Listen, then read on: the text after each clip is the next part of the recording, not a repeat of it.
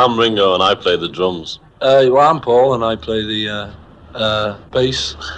I'm George and I play a guitar. I'm John and I too play a guitar. Sometimes I play the fool. Esto es Sálvanos Rock.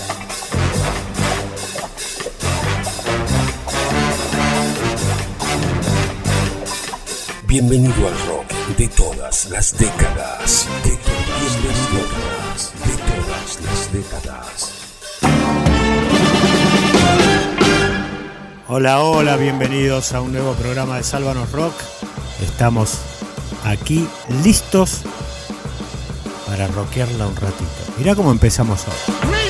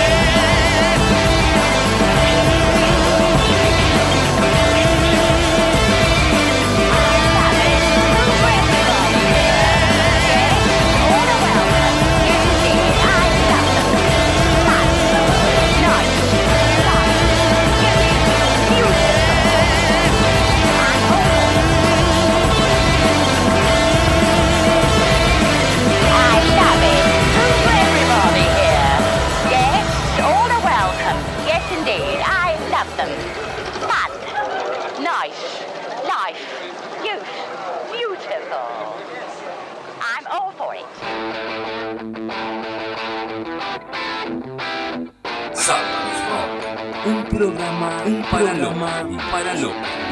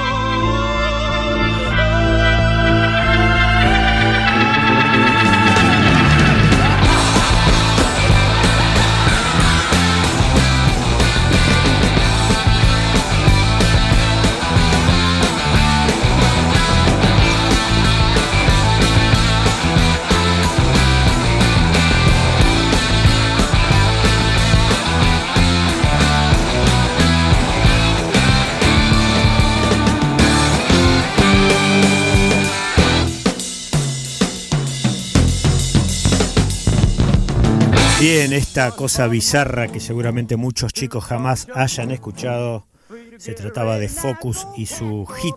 Sí, esto fue un hit, señoras y señores, hace muchos años, llamado Ocus Pocus, la banda surgida en Netherlands, como se dice ahora, ah, en los Países Bajos, en la antigua Holanda. Bueno, esto era Focus y arrancábamos el programa con Oasis y su gran instrumental, más allá que se escuchan algunas vocecitas ¿no? de fondo, pero de fondo y al inicio y al final. Esas voces que para mucha gente son bastante estrafalarias y extrañas. Bueno, el que no hizo un poquito de investigación, porque no le interesa, porque.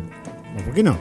Este, bueno, para eso está Salvador Rock, para comentarte que se trata de voces eh, de documentales de los festivales de la isla de White. Fundamentalmente, eh, al inicio vos podés escuchar a uno de los organizadores diciendo en palabras bastante subidas de tono que les dieron ese festival prácticamente gratis y están causando destrozos, se refiere a parte de la audiencia, y al final una señora muy particular que dice, refiriéndose a la juventud, que son adorables, ¿no? Este, en voces muy particulares. Bueno, esto era Oasis Fucking in the Bushes. Soy Marcelo Lamela transmitiendo desde Londres y nos vamos a meter con un primer homenaje porque, bueno, eh, George Harrison hubiera cumplido 78 años este 25 de febrero y como muchos de ustedes pueden recordar, su último gran hit fue Got My Mind Set on You, que bueno, fue un cover que apareció en su fascinante disco Cloud 9 allá por 1987, que lo devolvió a George a los primeros planos de la música internacional. George Harrison siempre fue muy particular, eh, siempre detestó la fama exacerbada. Eh, de hecho, cuando matan a su amigo John Lennon, él dice que él se metió en un grupo simplemente para tocar la guitarra y ahora un, trastornado mata a su amigo. Eh, siempre rehuyó, o fue el que más rehuyó de la fama de los Beatles muchas veces se refirió a esos momentos de la década del 60 como casi pesadillescos.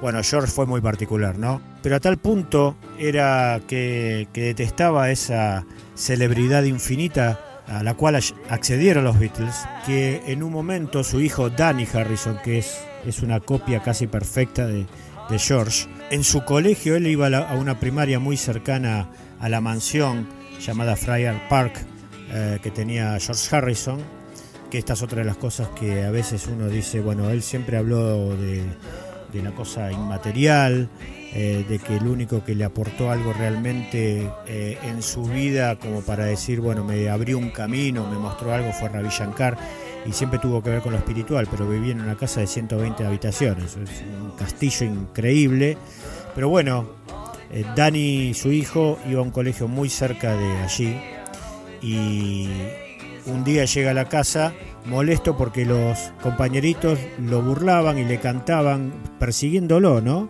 Yellow Submarine. Entonces él le explicó al, padre, pa, ¿por qué, por qué me, los chicos me corrían y me, me, cantaban Yellow Submarine? Y George Harrison le dijo, ah, porque yo estuve en los Beatles, ¿no te había contado?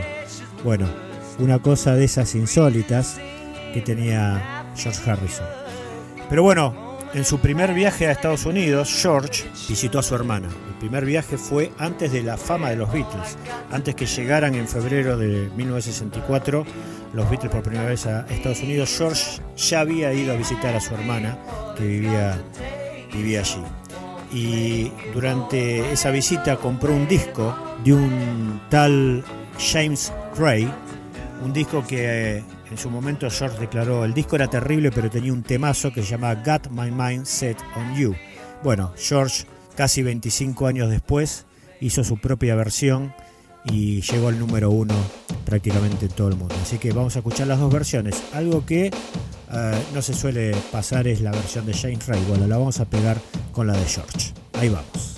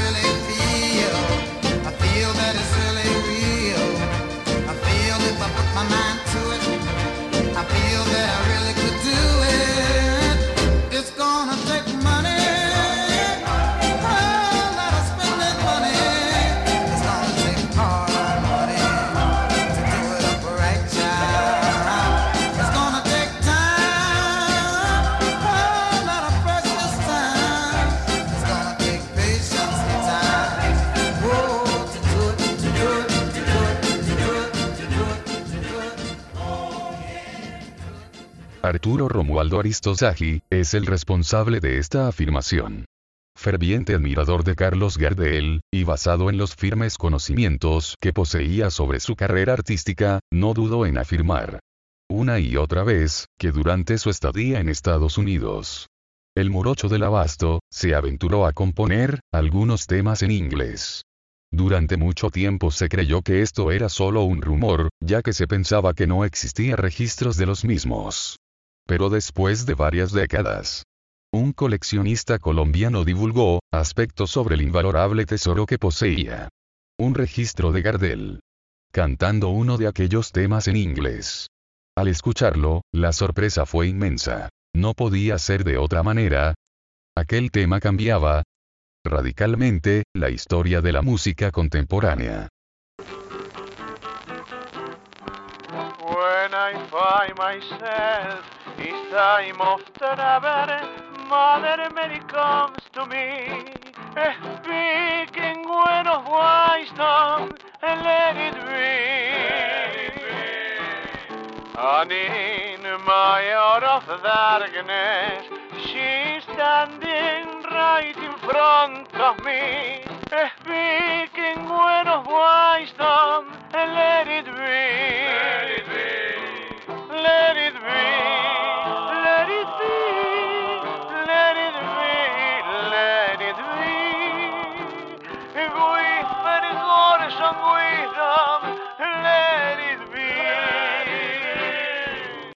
Gracias a mi amigo Rubén Coronel por el sorprendente hallazgo.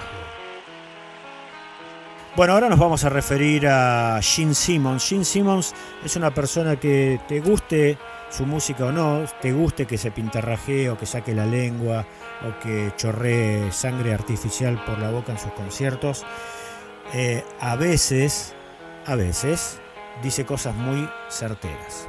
Por ejemplo, hace unos cuantos días atrás se refirió a que, bueno, volvió a decir que el rock está muerto desde el punto de vista de la industria, ¿no? Y señaló que, bueno, eh, gracias a la industria, el rock está siendo eclipsado por el pop, el hip hop y la música electrónica. Pero básicamente Simmons se, se refería a esta disminución del rock and roll en una entrevista radial. Y él se refería a las citas, perdón, a las cifras eh, de difusión en la radio o en el streaming. Y se refería básicamente a la gente, algo que yo siempre menciono. Gracias Jim por estar de acuerdo conmigo. ¿no? Él decía, en todos los sentidos, los culpables son los jóvenes fans. Han matado lo que aman, porque en cuanto llegó el streaming, le quitaste la oportunidad a las nuevas grandes bandas que están ahí en la sombra, que no pueden dejar su trabajo diario porque no pueden ganar un centavo poniendo la música este, a disposición de todos, porque cuando descargas cosas es una centésima, una milésima de centavo lo que te pagan. Así que tenés que tener millones o incluso miles de millones, de hecho es así, miles de millones de descargas antes de poder ganar unos cuantos miles de dólares. Y los fans han matado esa cosa, así que el negocio está muerto muchachos. Eso significa, sigue Simmons, que el próximo Beatles o el próximo quien sea nunca va a tener la oportunidad que tuvimos nosotros. Nosotros refiriéndose a su propia banda Kiss, que vendió toneladas de discos también. Teníamos compañías discográficas que nos daban millones de dólares para que pudiéramos hacer discos y giras y no preocuparnos por un trabajo de 9 a 5 de la tarde. Porque cuando te preocupas por el trabajo de 9 a 5, no tenés tiempo para sentarte y dedicarte a tu arte, sea cual sea. Sabias palabras. El streaming tiene esto. El streaming mató el formato álbum. La música no se disfruta en un streaming, en una descarga, como se disfruta cuando vos pones un disco en un buen equipo. O si no podés tener un buen equipo, no importa, se disfruta distinto.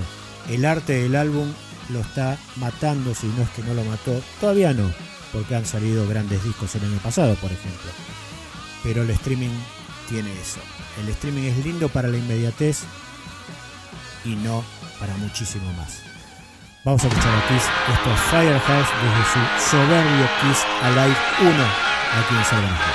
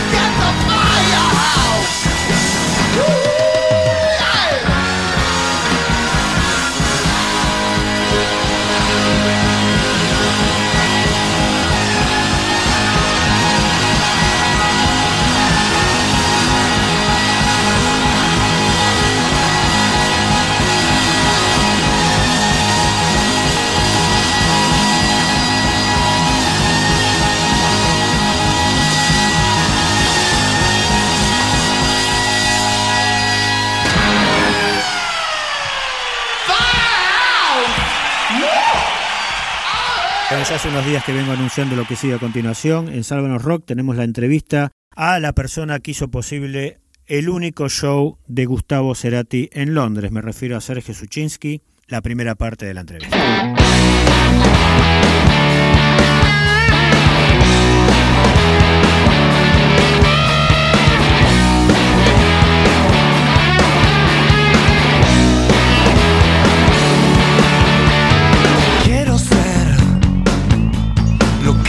Hace más feliz. A mí me gusta verte así, como el fin de este viaje.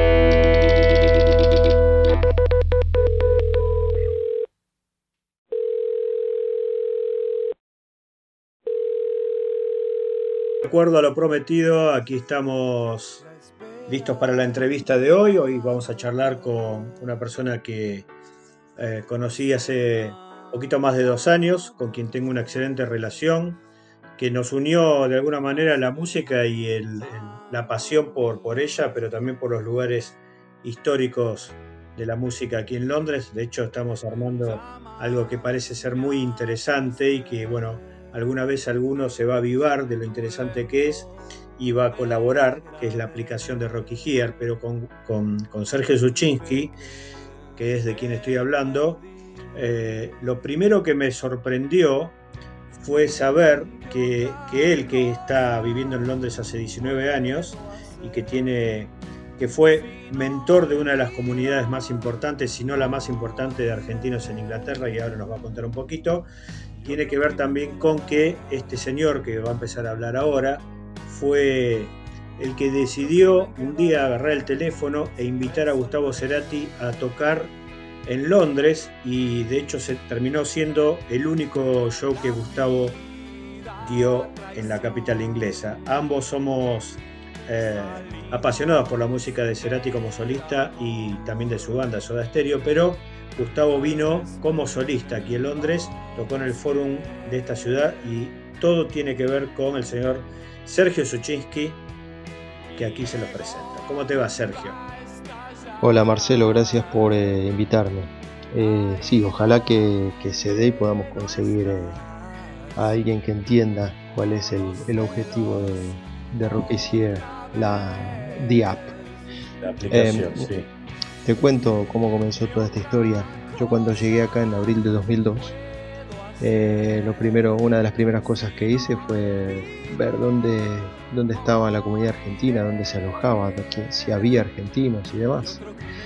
Entonces, eh, como no había social media, no había Facebook, no había WhatsApp, tampoco había teléfonos inteligentes o smartphones, lo que hice fue, en esa época estaba de moda, el buscador de moda era Yahoo. En los grupos de Yahoo, en los newsgroups, los newsgroups era algo que uno se comunicaba con el resto del grupo, uno se suscribía, mandaba un email y ese email automáticamente se eh, distribuía a todos los miembros. O sea que en- ese grupo había unos 300 argentinos que estaban por todo el Reino Unido. Entonces, ¿Y hoy cuántos son? y hoy hay más de 10.000. Y decidí viendo, viendo el movimiento que había y las preguntas que se hacían en los grupos y la gente que recién llegaba, era la, la oleada del 2002, 2001, 2002 que se venía para Europa. Entonces creé el primer website para la comunidad argentina eh, y le puse nombre propio a la comunidad argentina. Eh, el nombre es Arenin, que es algo así la abreviación de argentinos en Inglaterra. Bueno, yo lo, eh, puse online el website del 1 de septiembre de 2002 y el 20 de octubre organicé el primer evento. ¿Qué pasa? En el website inmediatamente empezó a, recibir eh, eh, consultas y, y me mandaban emails. Yo iba colgando en el website información de cómo tramitar una cuenta bancaria, cómo sacar una travel card, eh, cuál era la tarjeta telefónica más barata para llamar a Argentina, todas esas cositas que uno sufría cuando llegaba a, a esta tierra que es tan diferente a lo que estamos acostumbrados. Claro, y así- Imagino que ahí te empezaron a decir cuándo organizamos algo que tenga que ver con nuestra música.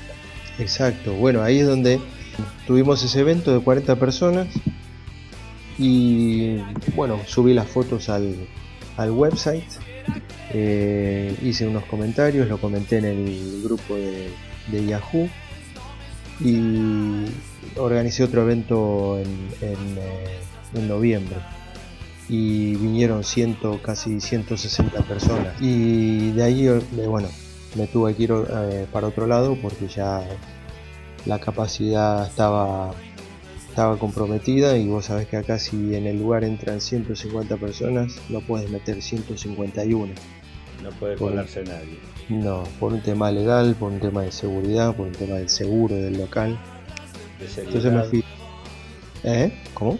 de seriedad también. De seriedad, tema de seriedad. claro.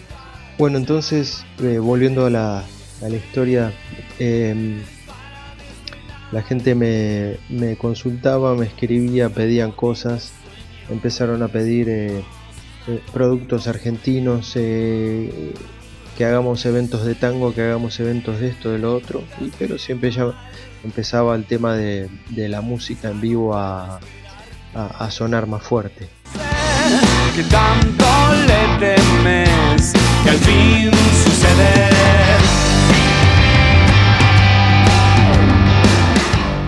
Estaba ahí una mañana eh, pensando en lo que me, me- hacía eco en la cabeza, dije, a ver, voy a probar. Y entré a la página de, de Gustavo Cerati y vi que había un número de teléfono y había un email. Voy a intentar, yo le voy a mandar un email eh, consulta- consultándolos. y yo lo primero que pensé, digo, así como mando yo, como, como, como yo envío un email, así tipo paracaidista, ellos deben recibir 170.000 todos los días. Bueno, Sí, pero digamos lo que, lo que vos eh, decidiste hacer, eh, lo podía haber hecho cualquier hijo del vecino. exacto. Porque Bueno, vos no eras Greenbank en ese momento.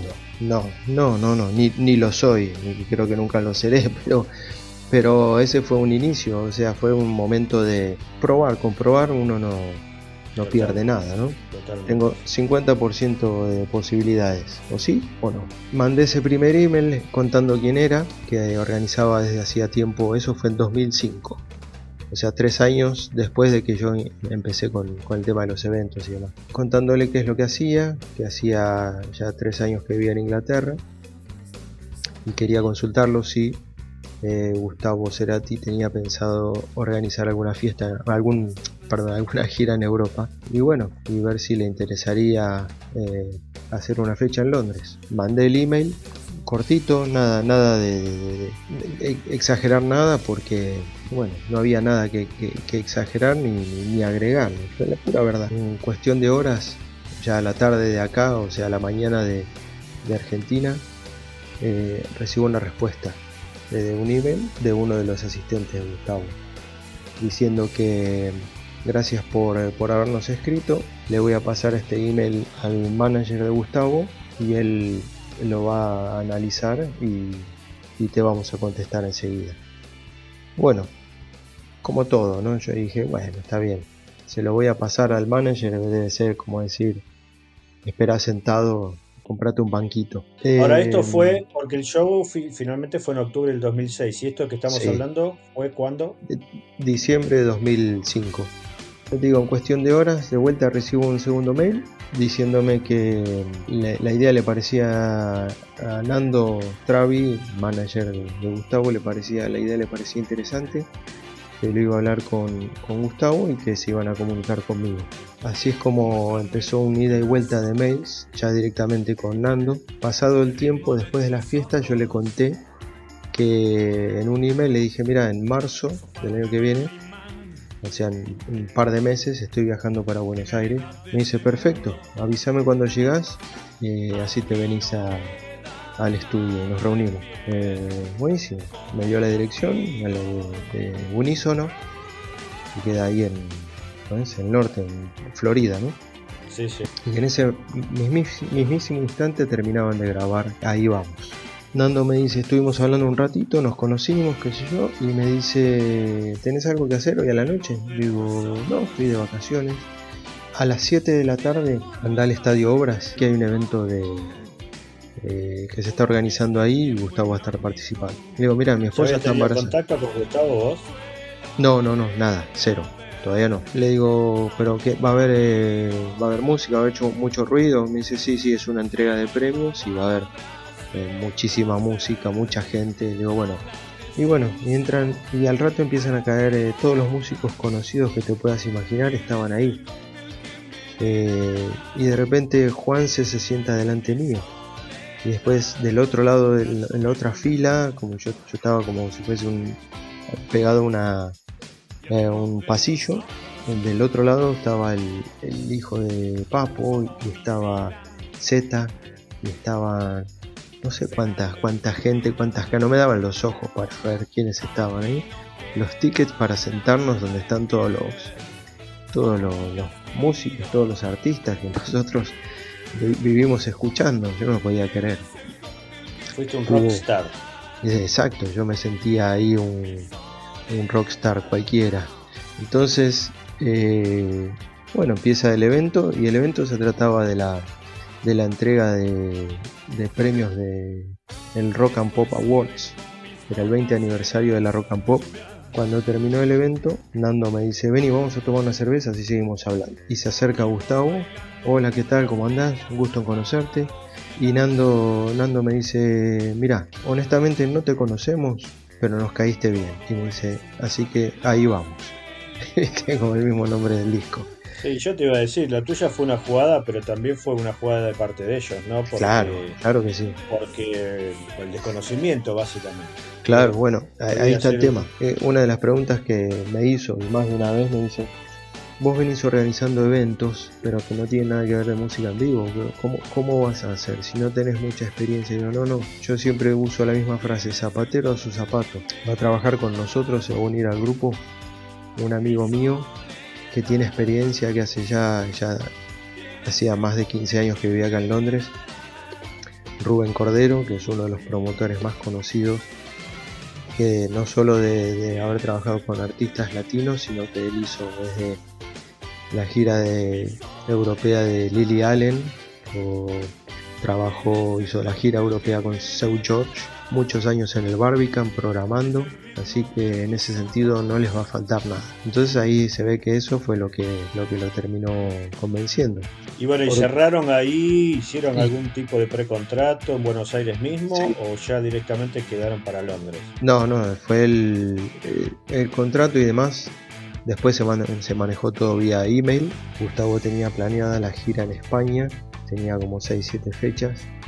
Y después de España eh, nosotros lo traíamos para, para acá. Y ¿Cuánto tiempo estuvo? Porque, a ver, eh, eh, Gustavo terminó tocando, el evento se hizo en, en el Forum de Londres, sí, que hoy se llama O2 Forum. sí, Y todo lo que fue tu trabajo con él en Londres, ¿cuántos días fueron? Incluyendo el show y la partida posterior, ¿no? Sí. De- de- Sí, ellos vinieron un día antes del show, ellos vinieron el 11 de octubre, tuvimos el show el 12, el 13 se fueron todos, los llevamos al, al aeropuerto, pero Gustavo se quedó de vacaciones una semana más. Y bueno, una de las preguntas de, de- tanto de, de Nando como de Gustavo era, ¿y dónde lo van a organizar? Yo le dije, mira, vos no te preocupes que vamos a, con- a- a conseguir una, una super sala y bien tradicional, bien rockera. Llévame lugar. Obviamente cuando volví a mi casa lo primero que hice fue mandarle un mail a Hernán. ya, éramos socios, trabajábamos juntos desde hacía tiempo. eh, y cuando le dije le mandé el mail, él tampoco lo podía creer. Hernán, súper mega fanático, él, él también es periodista eh, especializado en música. eh, tiene, tuvo varios programas de radio y, y hasta programas de televisión en Venezuela. Y él mismo entrevistó a Soda Stereo cuando, cuando estuvieron en, en Venezuela, eh, no sé en qué año exactamente. ¿El- ¿El Forum cuánto, qué capacidad tiene? Y El se vendió, obviamente fue sold out. Sí, el forum tiene capacidad para 2.000 personas. Empezamos a trabajar y dijimos, bueno, eh, tenemos que buscarle la sala apropiada. Y, Rubén enseguida dijo, ya está, yo ya sé cuál. Es el forum en Kentish Town. Y el lugar nos encantó. eh, yo nunca había estado ahí. Le mando a Nando el email diciendo, ya está la, la sala, le mando las fotos que había sacado, todo. Y bueno, ahí es donde comenzó ya realmente todo el tema de ida y vuelta de emails eh, con el rider técnico, con los detalles, con decime la medida de esto, que fíjate si la consola puede ser tal o cual, eh, fíjate si hay posibilidades de poner tal o cual luz. Claro, ellos tampoco nos querían meter en demasiado gasto ni exigir demasiado para, para que por si no salía bien, que no nos eh, hundamos, ¿no? Sí, pero tenían que adaptar su espectáculo también. Exacto, pero lo que pasa es que, bueno, ahí una de las cosas es que él- ellos viajaban a todos lados con un backdrop. O sea, el, el dibujito ese psicodélico, de ahí vamos, ellos llevaban un, un- un backdrop, o sea, un- ese telón que va detrás. Entonces, montando eso, se soluciona fondo, claro. un montón de cosas. Hoy en día cualquiera te dice poner una pantalla de LED, a nivel luces, ¿No? a nivel sonido, es una bestialidad. El forum tiene de Sí. todo. Muy bien, en la segunda hora tenemos un poquito más de las aventuras de Gustavo Cerati y su único show en la ciudad de Londres. Nos metemos con Black Sabbath.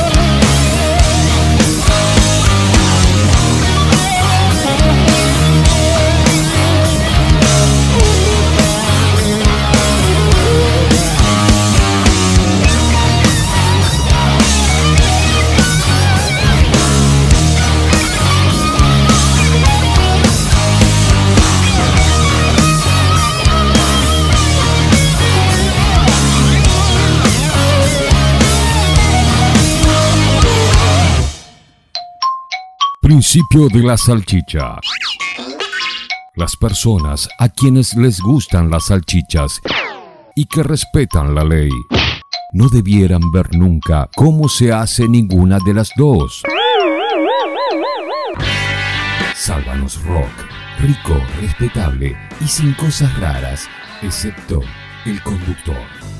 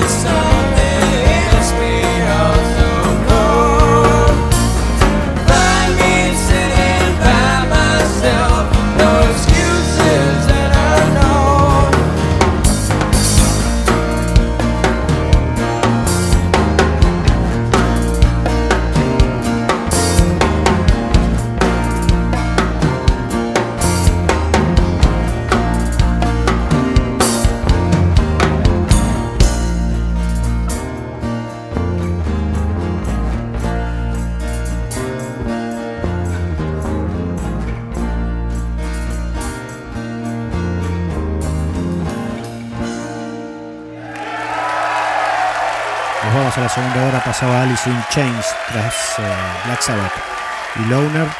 Alice in Chains con No Excuses, grabado en vivo en el Unplugged para la MTV. Porque es extraordinario lo potente que es la mala música. La mala música. Vengate. Sálvanos rock. Música para vengarse de las mareas.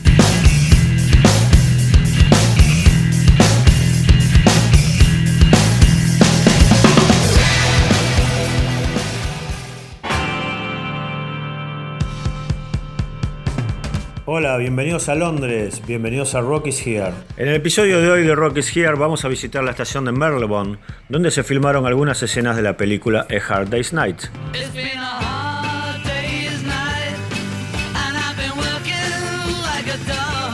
Todo el barrio de Marylebone tiene una gran conexión con el universo Beatle, a tal punto que es aquí donde Paul McCartney soñó Yesterday, es donde se encuentra la famosa corte de la magistratura, donde John y Yoko fueron encontrados culpables de posesión de cannabis, es donde también Paul McCartney se casó no una, sino dos veces en el registro civil del barrio, y además es el barrio donde Ringo Starr tenía un departamento muy simpático que solía prestarle, de nuevo, a Paul McCartney, pero también a Jimi Hendrix y a los divertidos John y Yoko. Aquí es donde John y Yoko se sacaron la famosa foto que adorna la tapa de su álbum Two Virgins, donde se los ve como vinieron al mundo.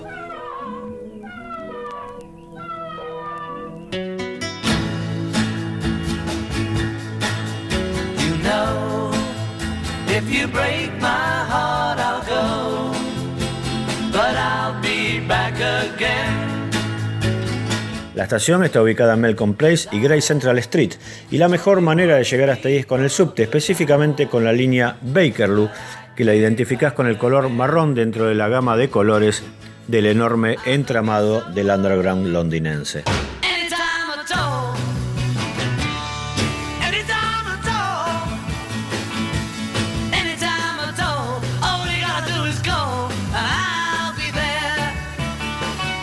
Te decía, la película Hard Day's Night fue filmada en este lugar, sobre todo muchas de sus escenas iniciales.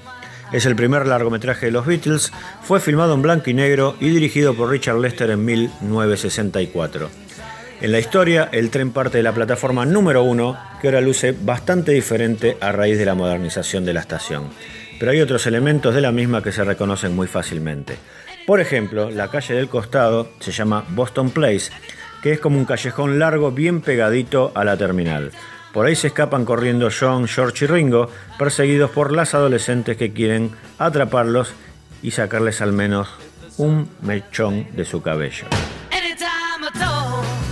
Y es ahí mismo donde Harrison se pega flor de golpe en una escena que resultó tan natural porque en realidad no estaba prevista y realmente se tropezó y cayó de cara al piso.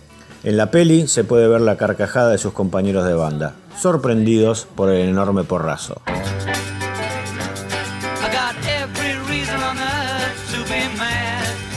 El techo de la entrada de Melcombe Place está casi idéntico a más de 50 años de la filmación.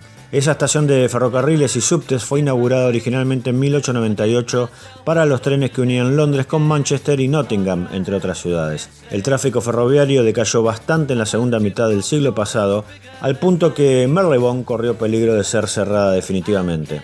Por suerte, se mantuvo vigente y casi intacta, con sus muros color ladrillo y techos oscuros a dos aguas.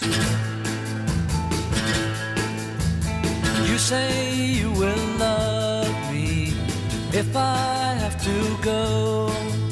Ahora te sumo un bonus track que tiene que ver con esta estación y por supuesto con la película Hard Day's Night, ya que es aquí donde George Harrison conoció a su primera esposa Patty Boyd. Patty sería años después también la mujer de Eric Clapton, muy amigo de George, y quien le sirviera de musa inspiradora para uno de los más grandes clásicos del guitarrista junto a su banda Derek and the Dominos. Estoy hablando, por supuesto, de Leila.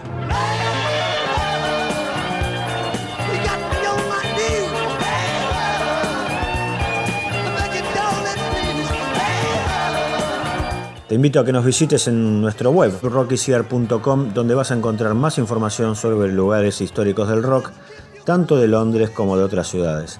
Ahí también podés comprar nuestros libros, mantenerte al tanto de nuestras novedades y mucho más.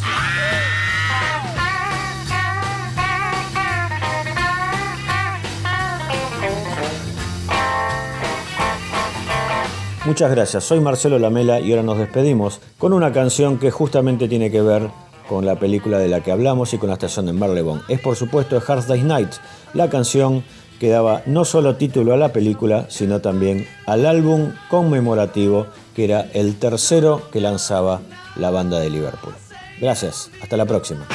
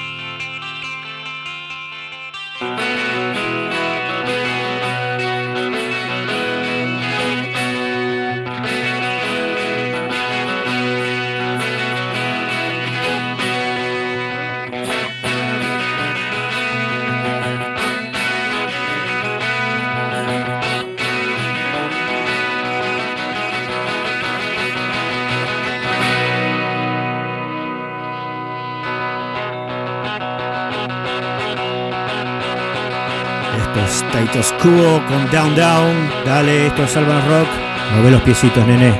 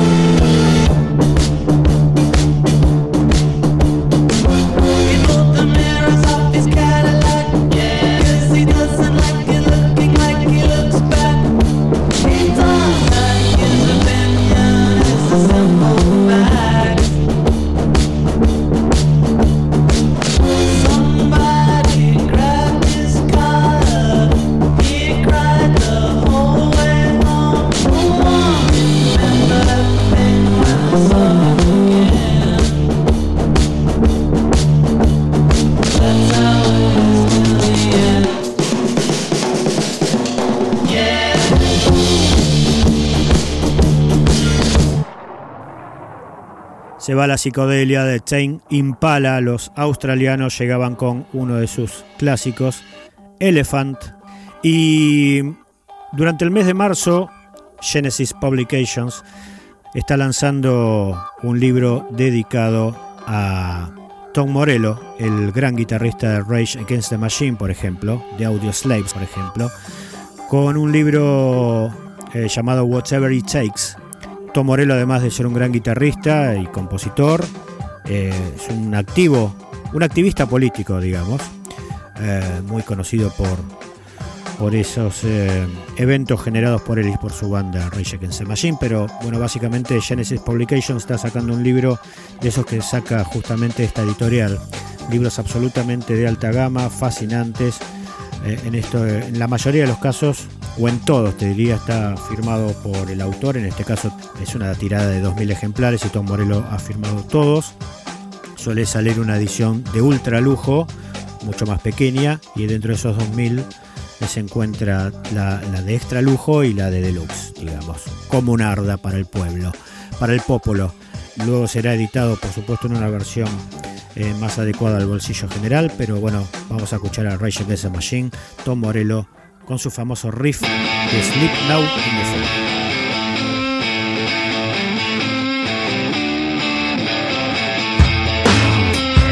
¡Tierra todo el mundo! ¡Sálvese quien pueda! ¡Uh!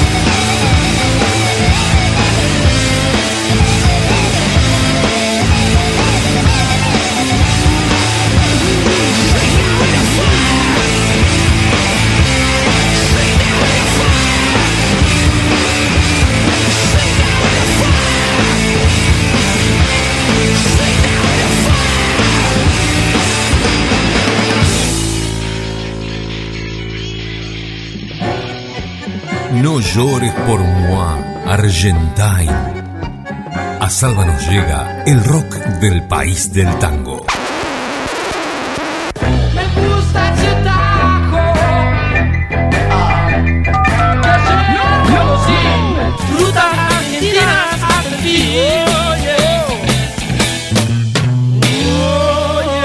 Segunda parte de la entrevista a Sergio Suchinsky acerca del el evento que él generara hace unos cuantos años y que trajera a Londres a Gustavo Cerati a dar su único show en el Forum de la ciudad. Ahí vamos. Con respecto al concierto en sí, habrás visto, habrás visto el video oficial que sacó justamente de, de Ahí Vamos. Sí. Eh, que si no me equivoco fue grabado en, en obras, tengo que hacer memoria ahora. Pero bueno, comparado con eso, supongo que lo habrás visto. Eh, ¿Cómo fue el show, la duración? ¿Cómo estuvo Gustavo en general, la banda? Eh, bueno, eh, vinieron a la, fueron al hotel, todos los ubicamos, qué sé yo, después nos encontramos eh, a las pocas horas, nos llevamos a la sala para verla y, y al otro día, bueno, ya temprano empezábamos con el, con el setup. Y estaba la cartelera, el, el famoso afiche del forum presentando las fechas de octubre y estaba obviamente Gustavo Cerati, pero estaba el 4 de octubre tocaba Black Keys, el, el 6 tocaba eh, Lemonheads, que son estos que hacen esa versión punk Sí, sí, de, de Mrs. Robinson. Mrs. Robinson, sí. Después, no sé, había Lordi, tocaba la banda Lordi, son los finlandeses, esos monstruos. El 7 de octubre tocaba The Cooks, también soldados. El día del show cayeron todos temprano. Perdóname, creo que de todos los que nombraste, el más monstruo era él. ¿eh? Sí, bueno, sí, sí, pero No, no, no, esto no es eh, chauvinismo, argentinismo ni nada. no, no, seguro. Para mí en, en aquella época de Black Keys, era, no sé, Bueno, no- o- Black Keys tiene Sí. mi mayor respeto, pero Gustavo creo que está por encima Sí. todavía. Pues se empezó a armar todo y empezó la, la prueba de sonido. Sonaba de puta madre. Sobró tiempo. Se fueron, la mayoría se fueron a pasear por ahí y la gente empezaba a, empezaba a hacer la cola. Cuando yo le di- comenté a, a Nando que el show se había vendido todo, no entendían el tema de la magnitud del lugar o, o la cantidad de gente porque la gira que hicieron en España fueron a salas donde había 500, 600 personas, eran salas chiquitas. Y estábamos eh, arriba en el, en el camerino y le digo, Gustavo, mira, asómate. Y había una ventanita chiquitita que daba hacia la calle, el camerino era como un segundo piso. Claro, y, y no- él no entendía nada. Digo, ¿y esa gente para entrar acá? Era toda una cuadra, se veía desde la ventanita y daba la vuelta a la esquina y continuaba por la otra cuadra. Toda esta gente vino, sí, out, son 2.000 personas. Y ahí ya saltaban una pata. Porque él Mirá se vos, imaginaba ¿no? que iba a ser algo, algo más, más chiquito, más Más sencillo, íntimo.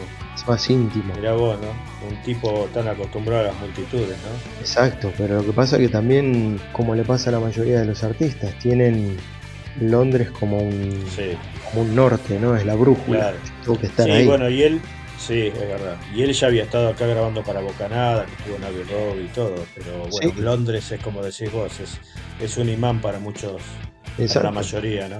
Exacto. Bueno, y llegamos al show entonces.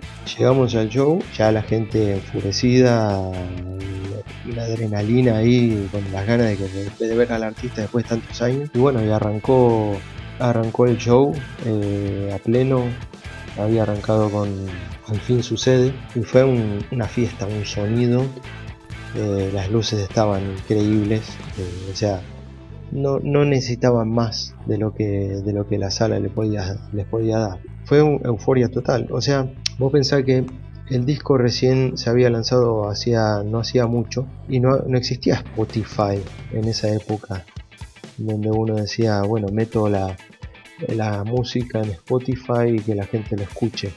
Era todo todavía más a pulmón, che, si viajas no me traes un disco. Así que había mucha gente que eh, no conocía los temas, o si los conocía, por ahí conocía... Pero tocó varios del disco, incluso yo acá estoy comparando Sí. el, el setlist del DVD que yo decía, grabó en obras.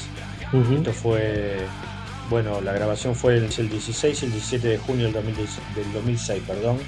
Sí. Y es básicamente 85% el mismo que tocó en Londres. Sí, en Londres hubo cinco temas De Soda. Stereo, exacto. Y después hubo temas de dos temas de Bocanada, uno de Amor Amarillo, Siempre Sol. Entonces, eso es lo que entusiasmó a la gente también, ¿no? Porque no es, eh, era un, un, un sub y baja eh, de Claro. emociones. Era un sub y baja Fue de bien, emociones. fue bien equilibrado el set. Exacto, porque yo estoy seguro que ellos también tenían esa expectativa, ¿no? Que la gente no esté muy al tanto del nuevo material, o no tan nuevo, ¿no? Porque ya había salido el 4 de abril, salió Ahí Vamos. Sí, de todas maneras, Ahí fue- Vamos fue, un- fue uno de sus discos más directos, ¿no? En cuanto a, bueno, además de ser, creo yo, el más rockero de todos los de su carrera, Sí, sí, más totalmente. eléctrico. Eh, bueno, tenía ya desde el Vamos hitazos clásicos que, que a primera escucha era como que la gente ya, viste, lo- lo- los asimilaba bien. ¿no? Exacto. Y mezclado con las canciones este, ya clásicas de él como solista, y sobre todo con la de Soda Stereo, tiene que haber sido una fiesta de punta a punta. Sí, sí, sí, fue, no sé cómo explicarlo, porque fue, es una mezcla de, de. Orgullo. Pri- Primero, claro, primero el, el tema de decir misión cumplida. Claro. No, primero decir lo logramos, me dieron bola. Está viniendo acá porque de cara dura mandé un email y después terminé hablando por teléfono, después caí como paracaidista para ir a verlos, eh, insistiendo y contándoles y qué vamos a hacer y quiénes somos y hacia dónde vamos. Después, en la venta de tickets, pensá que no existía eh, la venta de tickets online, era más que nada, el tema era, vos llamabas por teléfono y, y buqueabas y después te lo mandaban por correo. Eh, y después eh, tema de tuvimos que invertir invertir en, flyers y, y pósters que hoy en día los flyers prácticamente es algo que, que quedó en desuso porque la publicidad en social media reemplaza todo eso es mil veces más efectiva. Pero en esa época teníamos gente repartiendo flyers por todos lados en las escuelas de idiomas en las universidades donde había estudiantes latinos. Hicimos publicidad en, en el Time Out, que era la Biblia del, del entretenimiento. Entretenimiento, claro. Bueno, pero hoy uno de esos afiches estaría lindo tenerlo, ¿no? Vos debes tener más de uno. Sí, tengo, tengo uno en. Porque yo quería comprar uno, no sé si te dije. No, no, no, no, pero te lo digo, escúchame, te lo compro de verdad, no voy a aceptar que me lo regales. No, por favor, por favor. No, no, te- no, no, no, no quiero quedar como un manguero hijo de mil. No, no, No, no, le- esto después lo arreglamos, pero sí, Sí. Yo, lo, yo lo compro, yo lo compro. Escúchame, eh, no- nos vamos conociendo. Em, bueno, entonces eh, fue un montón de, eh, de sentimientos. Y después, un- vos pensás que era un artista que yo de chico eh, venía escuchando, de la zona sur de Lanús. Me acuerdo cuando veía los afiches que decían que Soda Stereo iba a tocar en eh, el country de Banfield. ¿Te Sí. acordás? Sí, claro. Eh, y- Soy de zona sur también. y vos mirabas esos carteles y vos decías, Soda Stereo, ¿quiénes son? A ver de qué se trata esto. Y bueno, ahí es donde uno prestaba, paraba más la oreja la rock and pop, ¿no? Cuando escuchaba en esa época. Y, y bueno, fue algo, algo que ya te un, montón de cosas que se juntaron, que se, juntaron todas arriba del escenario. Y después del, del show, bueno, emotivo, vos veías a mucha gente emocionada que se iba, que no lo podía creer. ¿Quién se iba a imaginar o quién iba a invertir en, en traer un artista del rock and roll a la fábrica, ¿no? donde todo esto se fabrica? Vos pensá una cosa, nosotros hicimos algo totalmente, totalmente opuesto a lo que se conocía hasta esa época. En Europa, la música latina se la, siempre se la asoció salsa, merengue y bachata, ¿no? Cuando vos hablas de, pero la gente no sabe que hay otra música. Claro. Eh, porque, porque y, y incluso yo te puedo decir, la, eh, de las 2.000 personas que había ahí, un porcentaje muy chiquitito eran argentinos. El Ah, resto, chilenos, mexicanos, peruanos, Claro. Bueno, es lo que tuvo. Stereo, ¿no? Es lo Sí. que tuvo Soda Stereo y Cerati, ¿no? Exacto, Que es que- De todo es el que- continente. Con todo el continente, porque fue una banda que no necesitó de social media, ni de Spotify, ni de YouTube para llegar a donde llegó en esa época. Sergio, bueno, yo ya tengo que ir, tendría que ir redondeando. Me encantaría hacer un programa exclusivo con, con este tema, ¿no? Pero eh, te, te tengo que hacer estas, esta pregunta. Después de este, de este evento impresionante, vos trajiste otros artistas Sí. Incluso has traído cómicos, has traído, has- has traído músicos. Pero yo te tengo que preguntar esto. ¿Por qué no volvió Gustavo a tocar en Londres? ¿Y por qué, no sé si no se te dio a vos por el, el periplo que hizo Gustavo en sus giras o, porque, o por lo que fuera? ¿Por qué no se dio? Bueno, te voy a contar algo que muy, poqui- muy poca gente lo sabe. No se dio, no, no pudo volver a, a tocar a Londres porque tuvo una CB. Estaba programado para ese año, para octubre del mismo año. Ajá. Del mismo año iba a volver otra vez en octubre. Ya, ya- ¿Y estabas ya- vos, estabas vos involucrado en el.? Sí, sí, yo lo había hablado otra vez. Yo lo había hablado, había hablado con, con Nando otra vez. Estaba, entonces sabemos lo que, lo que pasó y, y lo que no pasó. Una pérdida increíble. No, no, no, no, ese es tremendo. Estaba una noche en mi casa laburando, creo que eran las 3 de la mañana de- o 2 de la mañana hora de Londres. Abro Clarín, vuelve Soda Stereo. Y yo digo, no lo puedo creer. Esto, esto es increíble. Gustavo dio una sola entrevista cuando estuvo acá en Londres, dio una sola entrevista para una periodista de la BBC. Es la única entrevista que dio. No se lo quiso preguntar en forma directa porque porque la periodista es muy, muy eh, sabe con quién está hablando, también fanática de, Gustavo Cerati, Eh, pero quería saber, viste, como a ver si iba a volver a estéreo, pero no, no había forma de sacárselo ni con sacacorcho. Bueno, cuando me enteré que salió, creo que salió en Clarín, si no me equivoco eran las 11 de la noche, hora de Argentina, enseguida escribí un email a Nando y le dije, Nando, si tengo que vender un riñón lo vendo, pero ¿cómo hacemos para que vengas Soda Stereo a Londres? Claro, porque fue al año siguiente. Y claro, exacto. Claro. Eh, y entonces me, al otro día me contesta, riéndose, jajajaja, me dice, lamentablemente no va a poder ser porque no hay, eh, no hay forma de, de llevar este show para Europa. Bueno, todo. ¿llegaste a ver algo vos eh, de, esa, de esa gira? No, ¿no? En, en vivo. Eh, no forma. no, te lo preguntaba porque es entendible la respuesta, porque para llevar ese show, que yo tuve la suerte de verlo, Ujú. en River, para llevar ese show a Europa tendrían que tener por lo menos 20 fechas aseguradas. Claro. Bueno, Sergio, che, ya te, te agradezco, nosotros siempre hablamos prácticamente todos los días, pero hacía rato que tenía ganas de charlar con vos de este sueño que cumpliste, porque además de, ser Gustavo una figura que a nosotros dos no, realmente nos, nos conmueve, tu propia historia, y esto nunca te lo dije de, frente para que no, no, no me llores, este, la emoción, pero tu propia historia a mí me parece fascinante, la, la decisión de agarrar un teléfono, eh, convocar al tipo que posiblemente haya sido en ese momento, por lo menos, este, yo lo- el momento lo amplío mucho, pero en ese momento Gustavo posiblemente fuera el rockero más importante de todo, de, de habla hispana. Sí. Vos agarraste un teléfono y dijiste, che, mira, y ahí, y ahí se dio, y, y yo estoy seguro que Gustavo lo, ese momento lo recordó hasta el último día, porque para él eh, Londres, como vos dijiste en un momento, eh, era especial. Y bueno, se, Sí. dio, se dio el gusto gracias a tu locura.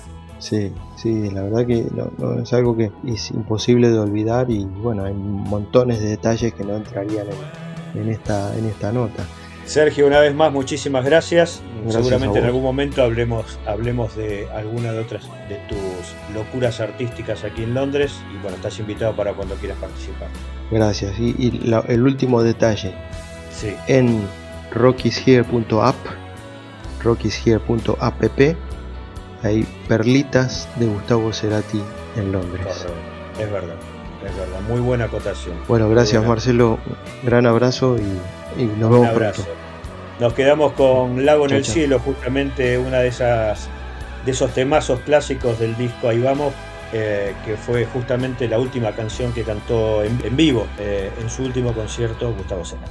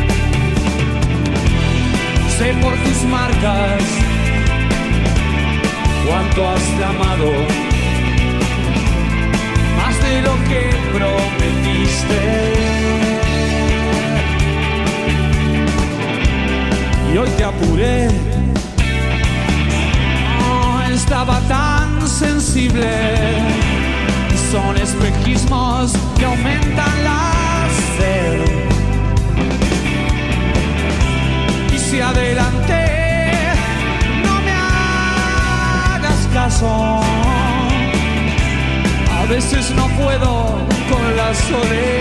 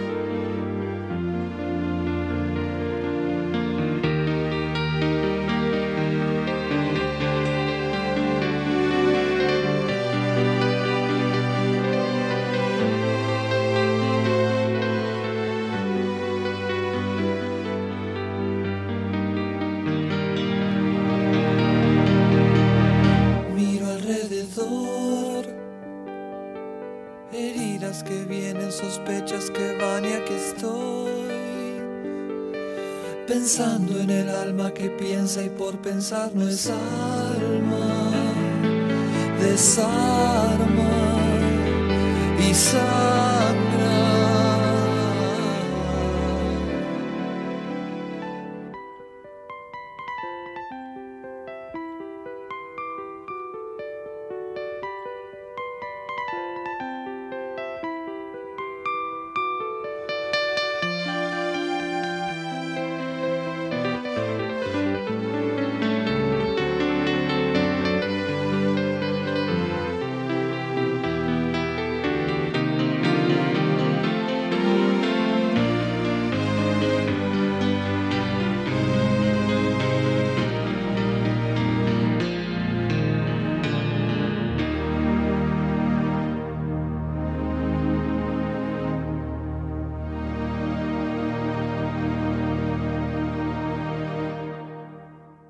Se va a hacer un girán con esta bellísima, bellísima canción compuesta por Charlie García de Sarma y Sangra, que bueno, continuaba a la bellísima también, valga la redundancia, El Lago en el Cielo, la última canción que Gustavo Cerati cantó en vivo antes de bueno, sufrir el ACV que lo condujo al coma y que lo condujo a su fallecimiento.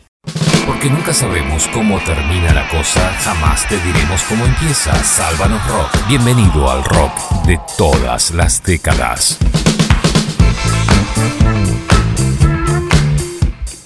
Seguimos en Sálvanos Rock, esto es Talking Heads con Stay Up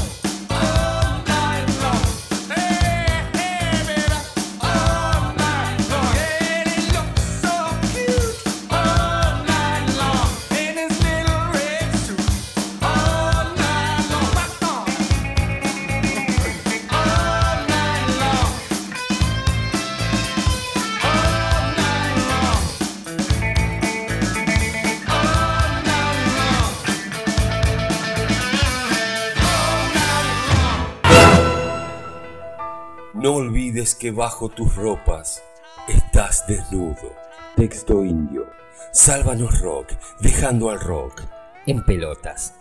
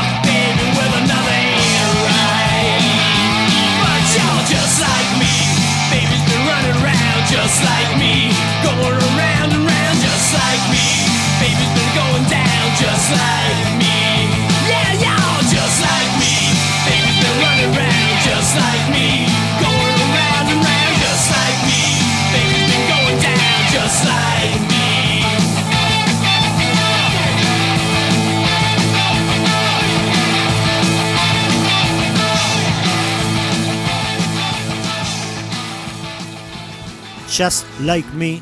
Esto era Ramsham haciendo este tema furibundo antes de la despedida.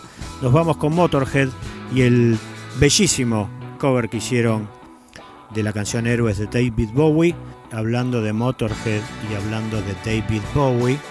La semana que viene vamos a tener un pequeño especial dedicado a David, pero en cuanto a Motorhead, anunciaron el lanzamiento de un álbum en vivo en Berlín que captura a Motorhead en concierto allá por diciembre del 2012. Nos vamos con Héroes, nos vamos con Motorhead, grande Lemmy, abrazo a todos, los espero el lunes que viene nuevamente aquí en EPB Radio y aprovechen durante la semana para escuchar o bajar a través de rockygear.com barra radio el programa de hoy. Si son lo suficientemente masoquistas, pueden tener un replay de lo que acabamos de hacer.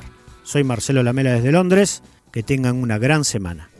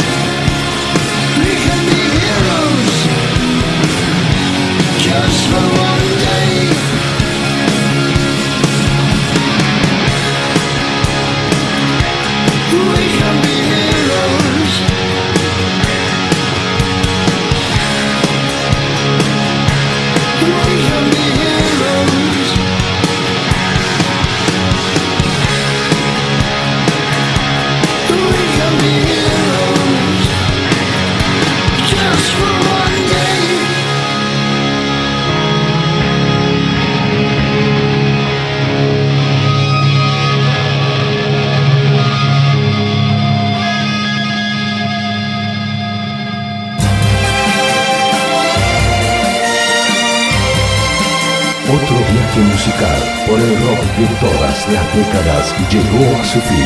Esto fue Sálvanos Rock.